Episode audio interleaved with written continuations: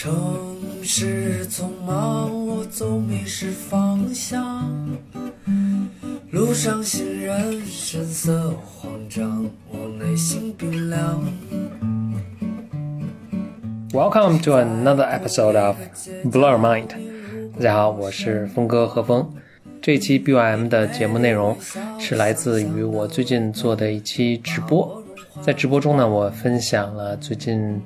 超长的假期，呃，几周的时间中呢，我跟我养的猫咪朝夕相处，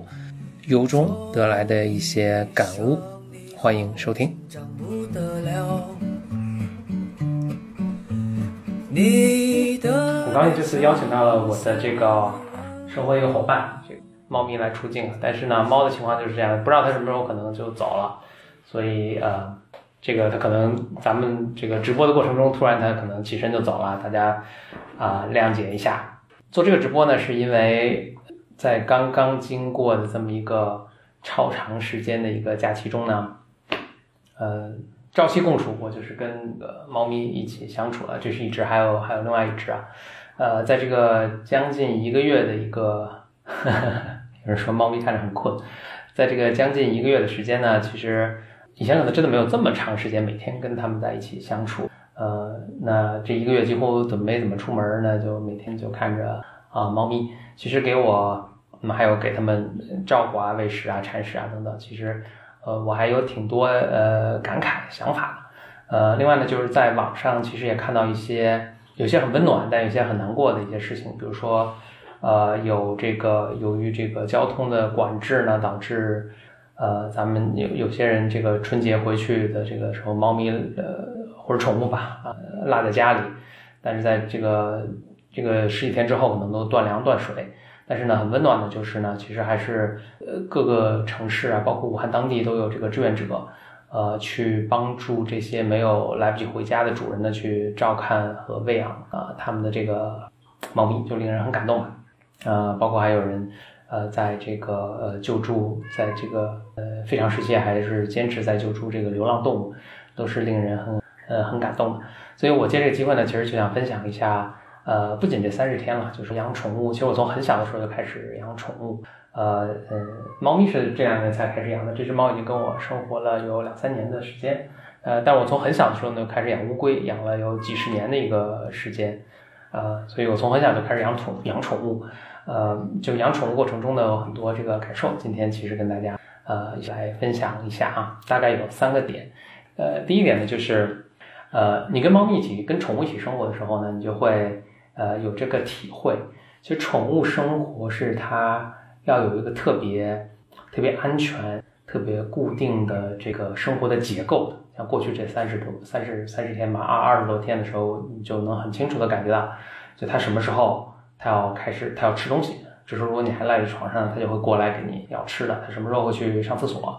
它什么时候呢需要来跟你玩儿？如果养的是狗的话呢，你就会发现。呃，狗它需要你固定时间就要带它出去去遛弯儿，这个呃，就宠物是很需要生活有一个非常固定的一个一个一个节奏和一个结构的。呃，大家养猫就可能就会就就会知道一点，就是猫其实是特别容易呃，我刚开始养猫的时候也也知道这个事儿，听着还是觉得特别人性化的这种比喻，就猫是特别容易压力山大。猫的压力一大呢，它就会有各种行为上的问题啊，或者真的就是生病，呃，比如说它这个不要，它会把屎拉在这个猫砂盆外面啊，或者它这个会掉毛发呀，食欲不好啊，等等不上厕所等，就是有很多很多问题。那这个压力，当时我我开始养猫的时候，咱们养猫的时候总得学习一下怎么养得好嘛，就是我还去了解这些信息，我觉得还挺诧异。猫的压力会有什么呢？猫整天待在家里吃睡睡吃，还有玩儿。那其实呢，它的很多压力是来自于环境的变化，比如说你们家里突然来了一个多多来了一个人，可能是个客人来跟你们住几天，这个环境就变化了，猫的压力就会很大。呃，你们家突然搬家了，呃，猫的压力会很大。但，这很大并不是说这个它无法承受啊，而每只猫的个体也不也不得，每只猫的情况也也不一样啊，可能心理承承担能力也不一样。呃，但就说这是一种可能的压力的来源。甚至我我看到一些有趣的事情，比如说你们家里突然添置了一件大的家具，这个猫可能也会搞得挺紧张的。就是猫其实挺希望它的这个生活是有一个固定的一个一个节奏，一个一些固定的设置。那其实我在跟它一起，尤其过去这个几周时间一起生活，发现其实人其实何尝不是呢？就是我相信大家在这个过去的一个月中，可能也是出门特别少啊，甚至工作可能都是呃，就是恢复工作之后呢，都是远程的工作。那你会发现，就是在这种，所以你以前的生活的节奏和这个城市这个呃这个定势，就瞬就瞬间被打乱了。这看起来是一种很自由。但其实，我相信大家可能都有一种感觉，你过了一个礼拜之后，你会发现，哎，其实还挺惶恐的，你也有一种不安感。反而是每天早上，这也是包括我们这个呃呃简单心理在给大家提供心理服务的或者一个建议的时候呢，就是会也会说到说，呃，你给自己的这种不确定生活中很多不确定的这种生活中呢，建立一些固定的机制，说你还是固定时间起床，固定时间吃早饭，然后到家里安排出一个空间，呃。可能就是你的你的书桌啊，你的房间的一个角落，就到那边呢，就去开始正常的工作，就像你平常会去上班一样。呃，这个其实是呢，然后你什么时候该吃午饭啊，什么时候该锻炼，什么时候该睡觉啊，什么时候该娱乐啊，你都呃还是呃像以前生活正常生活那样，尽量的呃一同样的一个节奏。其实这是会给你的生活带来很多的安全感和确定性的。呃，就是本质上，其实我们跟我们跟他都是哺乳动物。呃，并没有那么大的差别，就他们需要他们生活中的稳定性，然后呃确定的这些这些设置，呃，咱们人呢其实也是一样的。我以前曾经在就是学习怎么科学养猫吧，养小动物的时候呢，我看到一个一个国外的一个兽医的建议，他说挺有意思，他说，呃，在这个逢年过节的时候，可能在国外可能就是圣诞节了，在中国可能就是呃咱们的春节。呃，要特别好好的关照宠物，因为宠物在这段时间是特别容易压力山大，特别紧张。因为在可能在美国也是，大家就突然家里可能来了很多人，就亲戚，比如圣诞，呃，圣诞节大家可能也休息啊，或者也有这个这个呃，或者比如感恩节什么，在外地的这个亲戚或者子女也会回家，跟咱们中国春节有点像。呃，那这这时间呢，其实家里有宠物的话，它这个会突然感觉这个生活，这个家里生活产生了很大的变化，它就变得特别紧张。所以就呃，这个期间要特别好好的关照他们，呃，关照他们的感受。呃，咱们春节呢，其实也是这样，尤其刚过的这个春，一个非常特殊的一个，不管从时间上啊，还是从很多这个我们以前春节上的设置上，都产生了巨大的变化。这时候呢，其实呃，要特别关注关注你的宠物。呃，第二点呢，我想跟大家，刚才第一点啊，就是呃，宠物的生活需要一个结构，你的生活呢，你如果想健康的生活呢？或者生活的感觉有安全感呢？你的生活也需要一个结构。我想跟大家分享第二点呢，就是跟咱们这次这个海报上这句话其实有一定关系的。呃，这个海报上说的是一个猫咪的一个语气来说，就是 OK，你现在可以谈恋爱了。呃，是我刚刚开始工作的时候，我当时有一位一位经理，他就这个我们就是新加入工作的这一些呃这几个应届毕业生嘛，那就是经理来给我们。呃，算银银薪，然后呢，也给我们介绍一下公司工作，然后给我们一些建议啊。然后我们当时那位经理，呃，孙经理，呃，他给我们的一个建议，我觉得特别有意思，然后我一直记记到今天。那个呃，孙经理是他是这么说，说说你们现在呢开始呢啊，你们每个人都可以养一盆花儿，而且当时那个迎新迎迎接我们这些新新不能算新生了，是这个新加入公司的人说，每个人给我们一盆花儿，就放到我们的桌子上，说你们先从养这盆花儿开始。呃，你养了这个一年之后，如果这个花儿呢就很茁壮、健康，也没有死掉什么的，你就可以呢，呃，升级到下一步，你可以养一个宠物。如果这个宠物你也养了一年之后呢，啊，这宠物也很健康啊，等等，啊，你就可以再升一级啦，你就可以，你就准备好去进入一个亲密关系，去谈恋爱，乃至往后承担更多的责任，就娶妻生子啊，或者嫁人生孩子啊，等等。他他这个话我觉得特别有意思，就是你的嗯嗯包括养花啊，当然也养养宠物可能就是就晋级更进阶更进到更高的一阶，就是呃它背后呃是很能说明一个人的很多很多地方的。那我特别想说的一点就是你的责任心啊，就大家知道养这个我养猫之后呢，也也发现就是每天固定时间，呃你就是要你就是要给它吃的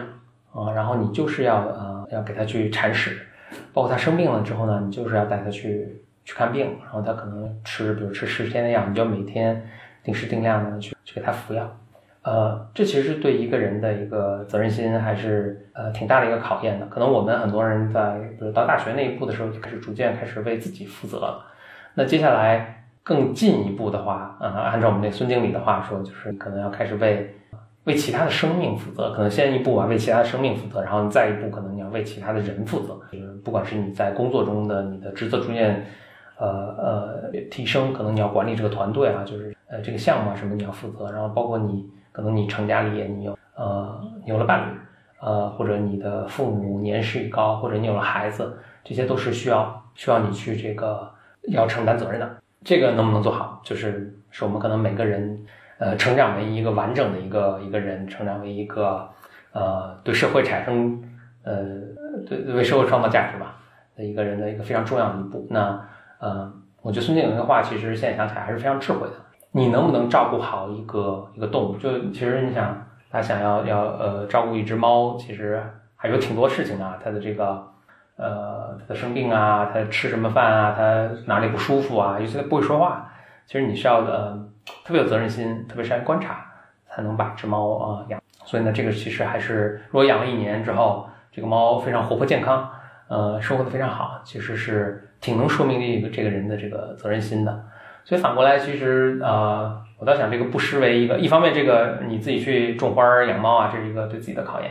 我倒其实我觉得这不失为一个好一个标准和一个建议啊。大家在找对象的时候也可以看看，呃，他是不是一个，比如他有没有宠物，然后这个宠物养的好不好，他对这个宠物是不是有爱心。如果是一个对小动物有爱心，然后把宠物养特别好，这是件挺不容易的事情啊。呃，把宠物养的非常好呢，那其实这个人可能还挺靠谱的啊。这是一个可以是一个这个衡量的。一标准啊，它是还是挺靠谱的。那相反呢，就是遗弃动物，当然可能这个就是一个非常过分的一个做法。但是即使没有到那一步的话，其实呃，养哎，他走了，养的没有很尽心。OK，那现在屏幕就完全是我自己了。呃，养的没有很尽心呢，那其实也是对这个责任心的一种体现。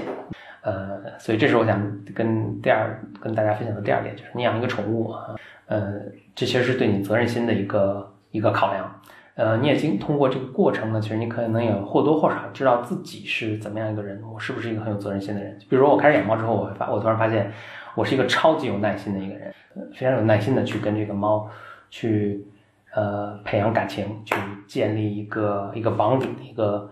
呃一个彼此的一个信任。大家知道猫其实是一个，尤其我我这个猫都是那个流浪猫，哎，它现在坐在这里，大家还可以看可以看到它。哦，呃，哦，这只猫其实就是我们小区的一只流浪猫，呃，我养了它大概有两年，接近三年的一个时间了。它就是呃，路过我路过这个家里的这个车那个停车场的时候，就是那个小区的停车场的时候，就听它的叫啊什么，打了个招呼，就是我们也喊了一声，就是我跟我爱人也喊了一声，然后它就呜呜跑过来。呃，一直尾随着我们来到家门口，我们家给它吃一些东西啊等等，以后就经常来。呃，后来我们就决定，它就成为我们家的一员了。啊，就是我会呃很有耐心的去培养它，跟它这个啊，跟这个猫产生信任。呃，这也是一个通过跟另一个生命的一个互动，呃，去通过去获取它的信任，你也很好的一个去了解自己是我是怎样一个人的一个一个机会。这是想分享的第二点。啊，第三点呢，就是谈再抽象一点啊。我很喜欢的一位呃呃一位是斯坦福大学的算是生物学的教授，他是应该研究动物行为学的，他叫罗伯特 Robert 呃 Rob Robert Sapolsky 啊，他他曾经写过很多很有趣的书，我其实也挺推荐的。他写过一本书叫做《为什么斑马不得胃溃疡》，呃，很推荐大家去 去看，写的非常有趣。他曾经有一次呢，就嗯，他经常有些非常智慧的一些这个讲座。有一次呢，就有人请他去讲，说人类作为一种，人类也是动物，但是人类跟其他动物的呃区别在于什么地方？那么人为什么是是人？嗯，他举了其举了一些特点啊，那其中有一个特点我觉得特别有趣是，他说人类有一个有特别强大的一个，这他他他的英文原词叫做 empathy 啊。翻译过来，我想可以翻译成同理心、同情心。Empathy 就是当你看到别人的，比如别人在痛苦啊，在疼痛，你也能够感同身受啊，能够感到。所以这种同情心、同理心啊，同理心吧啊，他说人有特别强的一个同理心，呃，所以所以当这这是很多动物可能是是无法做到的。所以人不仅说呃，我能感受到自己的痛苦的疼痛，但是我看到他人受苦，我也能感受到。我相信在看这个直播的每一个人都应该感受到，都有过这种经历。但人呢，还不仅仅如此，人的同理心如此强大，就当人可以看到，嗯，其他动物受苦的时候，人也能感受到。当人甚至人可以把这个更呃更这个呃这个范围扩得更大。当我们看到，比如说，我们可以说地球在受苦，比如地球在受被被污染啊等等，我们也能感受到。我们会说，地球母亲，我们要不能再去污染它等等。呃，清理这个环境啊，不不要再无限制的去使用这种资源啊等，呃，所以人的这种同理心是如此的博爱吧，咱们就这么说吧。所以这个是跟动物非常不一样的。所以我们人会呃不仅仅会哎想为自己这个呃呃，就当我当我自己不舒服的时候，我会做各种事儿啊，让自己变得舒服。当你看到别人痛苦的时候，周围的人痛苦的时候，你会伸出援手。当你看到。当你知道啊，比如说地球另一个地方的时候，呃，另一个地方的人，比如非洲的饥民的时候，你可能也会呃去伸出伸出援手，会会去捐款，会去会帮助他们。当你看到不是我们这个物种的时候，你会看到一只猫，这只流浪猫，我觉得大家特别能感到，就是呃，我每看到这个，比如说有有流浪的母猫在生了小猫，在呃特别努力的去去去抚养，把这个小猫抚养大的时候，我其实看了会特别感动。因为就是我们每个人都是爹妈生的啊，我们其实都能体会到这个母亲的这个呃这种伟大、这种了不起。我看的是就是你你作为一个人，作为一个哺乳动物，你是完全能够体会到这个这个母猫对小猫的这种呃这种爱和这种呃要付出一切要把它抚养大这种感受，呃这种这种动机啊。所以你看到一只流浪猫，就比如说受伤了，或者它在努力的抚养它的子女，其实你也能够呃被感动，你也很多人也会去帮助，嗯。呃，这这是一个非常非常，我觉得作为人性啊，非常伟大、非常了不起的一点。嗯，甚至我后来还听到一个理论啊，就是说人之所以能够，嗯，就人有这么大的智慧啊，呃，人的智慧中其实非常非常，呃，也是人类很独特的一点，就是其他动物没有的是，人类可以延迟满足。嗯，大家肯定都听说过那个，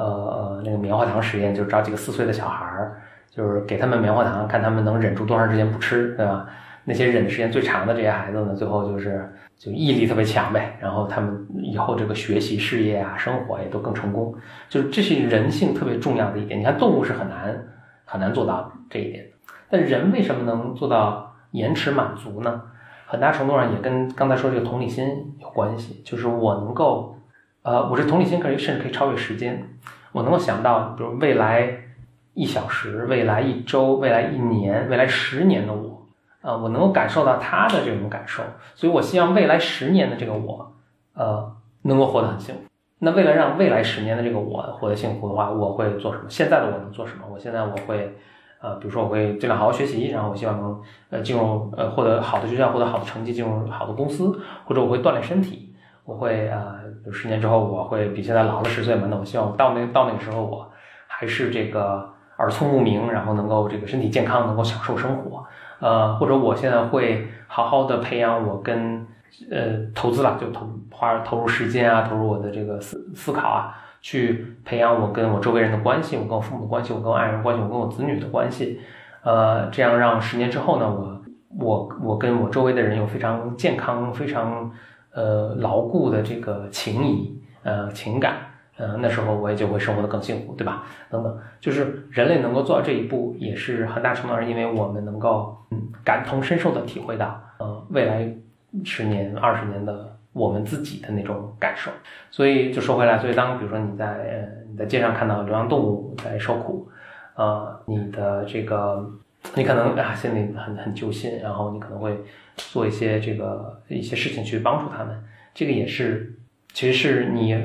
很本质的一个人性在在起作用，所以这个呃，所以呃，就说回来就是这个这个 empathy 这个同理心是呃，咱们刚才说那个那个那个孙总啊，孙经理呢跟我说的是，你呃你小动物能够养好，那其实养好的很大之一就是有同理心，就当我看到小动物受苦的时候，我能够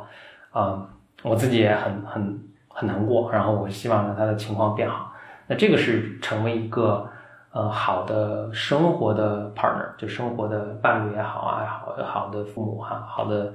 呃儿女啊的，或者好的这个甚至商业上的伙伴，其实很重要的呃很重要的一点，能感受到别人的痛苦。那其实甚至更重要一点，就不不仅仅是说 OK，我希望他，呃，我觉得养猫这也是我我很有体会的一点。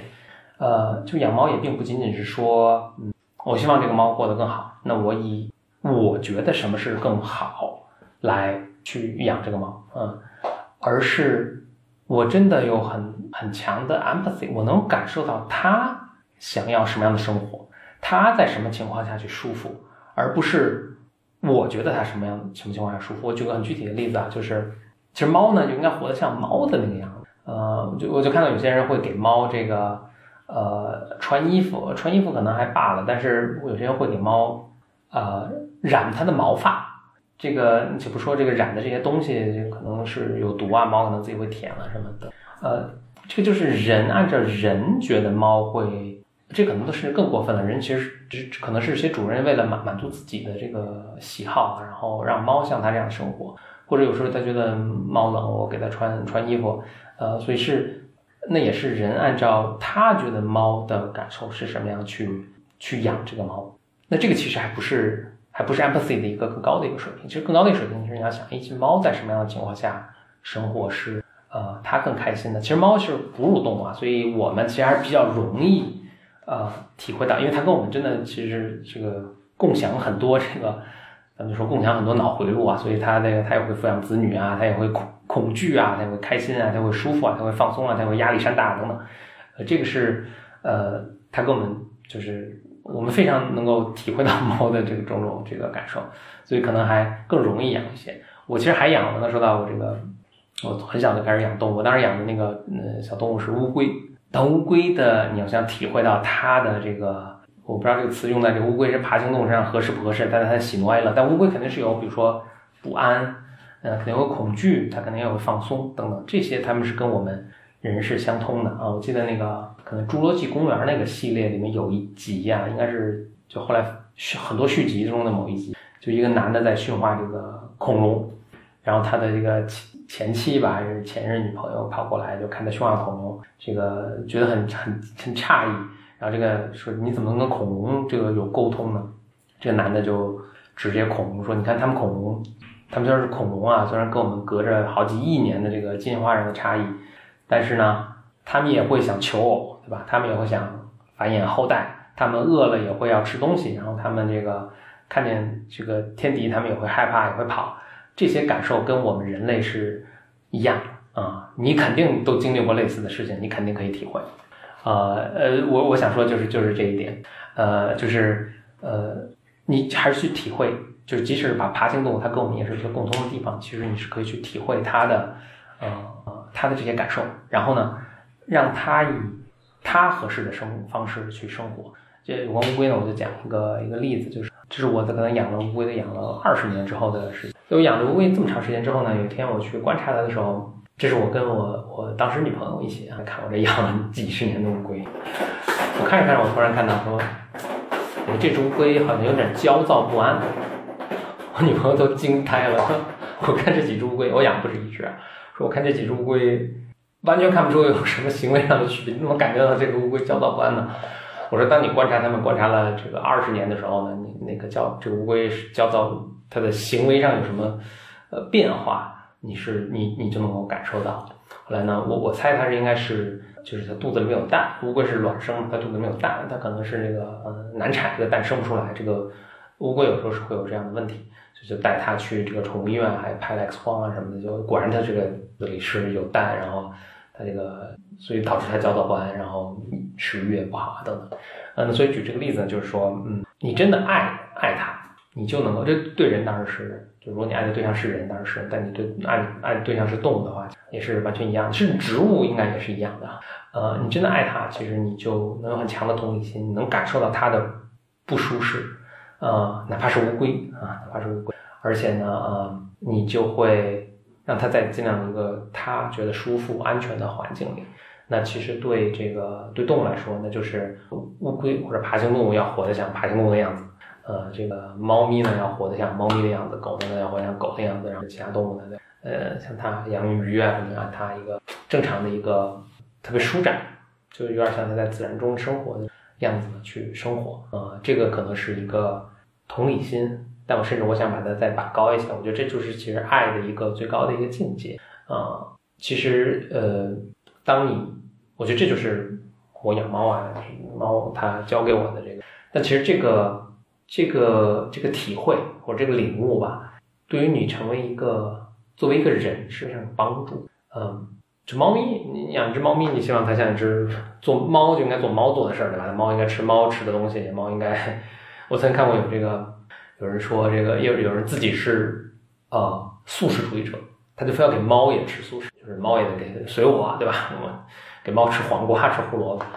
这个我当时看的，其实真的很气愤。就是猫进化出来就是完全吃肉的，它不吃任何素的这个素食的东西，呃，它的肠胃就无法消化这些呃呃这些素食。然后你这么养就可能给养死了。这个就是这就是人非常自私的一面呃那呃，所以你要把宠物养得好，你必须要放下这种 ego 啊，放下这种这种自私一面，一切都围着我转，而是你想真的为对它好是。意味着什么？所以这是为什么我，比如猫狗，我觉得是呃，已经跟人类生活很多年，所以它是非常适合被人类呃跟人一起生活的。甚至猫都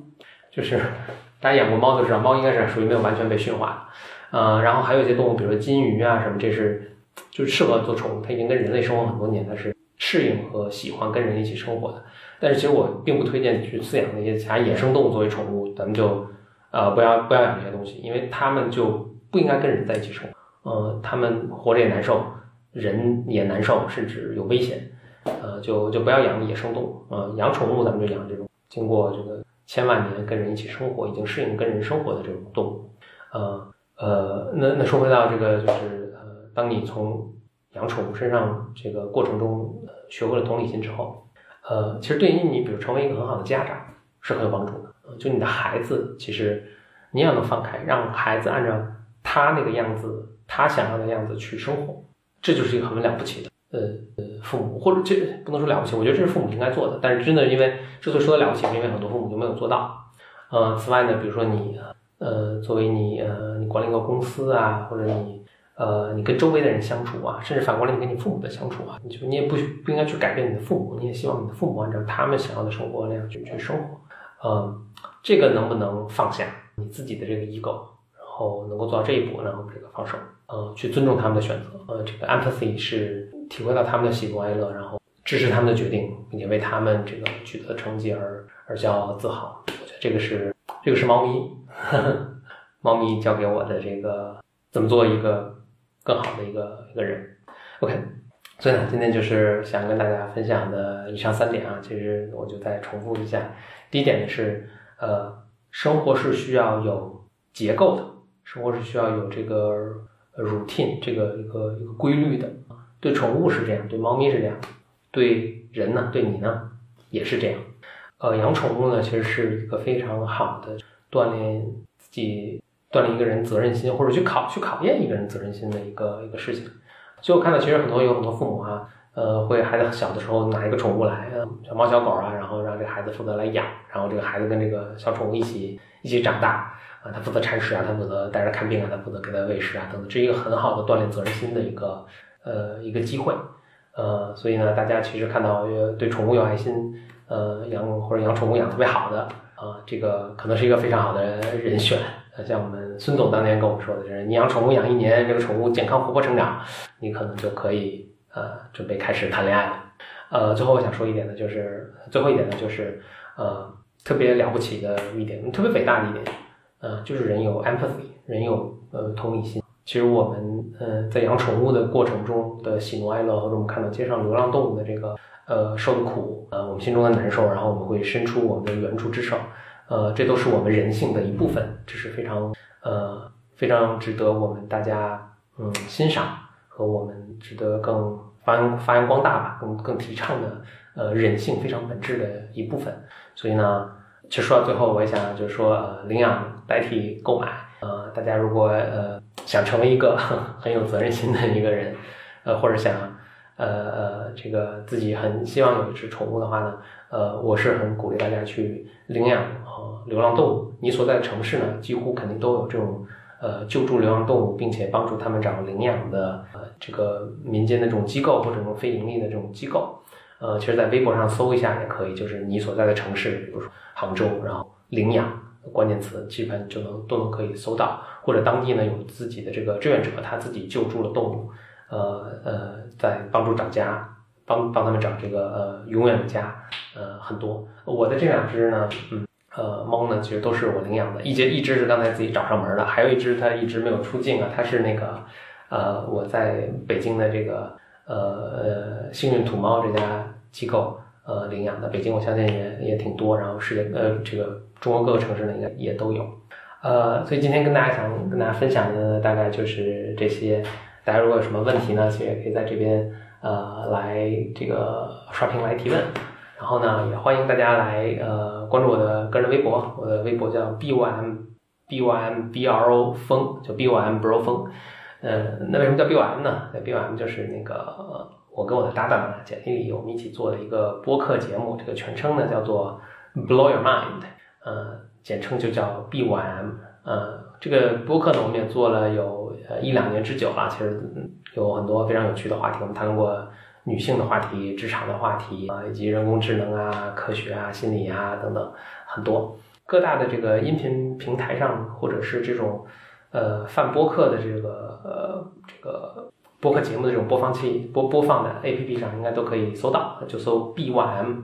啊就可以呃收听我们的节目了。然后我们节目确实有很大的一个社区，呃，收听我们节目的的朋友们都叫 Bimers 啊，我们在一起呢，就是也做很多很有趣的这个线上线下的活动啊，线下的聚会啊，线上呢我们会做这个呃年报的学习呀，养猫群啊，呃，这各个城市的这种群啊很多，啊，活动非常丰富多彩。哦，对，其实忘了介绍一下本人，我本人，我本人叫就 Bro 风，大家，呃，就是峰哥啊，就 Brother 风的这个意思，Bro 风，呃，叫峰哥。然后我呢，呃，我是呃简单心理呃的联合创始人。简单心理是一家呃提供呃心理咨询、心理健康服务的一个呃线上平台。然后我们也输出很多这个呃音啊、视频、呃文字、漫画的内容，也希望希望更多人能够。关注呃心理健康，然后呢，也活得可能更更健康、更舒展，对吧？就像宠动物、小动物要按照它特别舒展、特别舒服的方式去活着。其实你看，呃，我觉得最美的一个画面就是，大家如果看动物世界的话，就是个动物，那你是企鹅也好，你是这个呃猎豹也好啊，从从从南极到赤道，呃，它在它自己特别。就它进化出来就最适应的那个生活环境里，就做它自己最舒服的事情。所以你看，企鹅在这个冰天雪地里面去游泳啊，猎豹这个在这个非洲的这个草原上这个奔跑啊，这就是最美的啊。嗯，所以动物其实都知道自己在什么样的环境下生活最舒服啊，它就换个环境，它就就像猫一样，压力山大受不了，所以。动物一放到它自己如鱼得水，一放到它自己特别舒服的环境呢，就活得特别舒服。但我觉得人呢，可能是因为太聪明的缘故，反倒有点损失了这个能力。所以经常你看到有些人在特别拧巴的这个生活着，自己又浑然不能察觉。所以我们刚才说到这个帮助小动物啊，其实我们自己可能有时候也需要需要帮助。呃，这个时候就能造成这个原因其实很多了，就是他生活在特别拧巴。呃，或者甚至对他有伤害的这个环境中，所以你看，有些人在一个对他是有伤害的一个亲密关系或者一个家庭中，甚至这样生活，但是浑然不觉，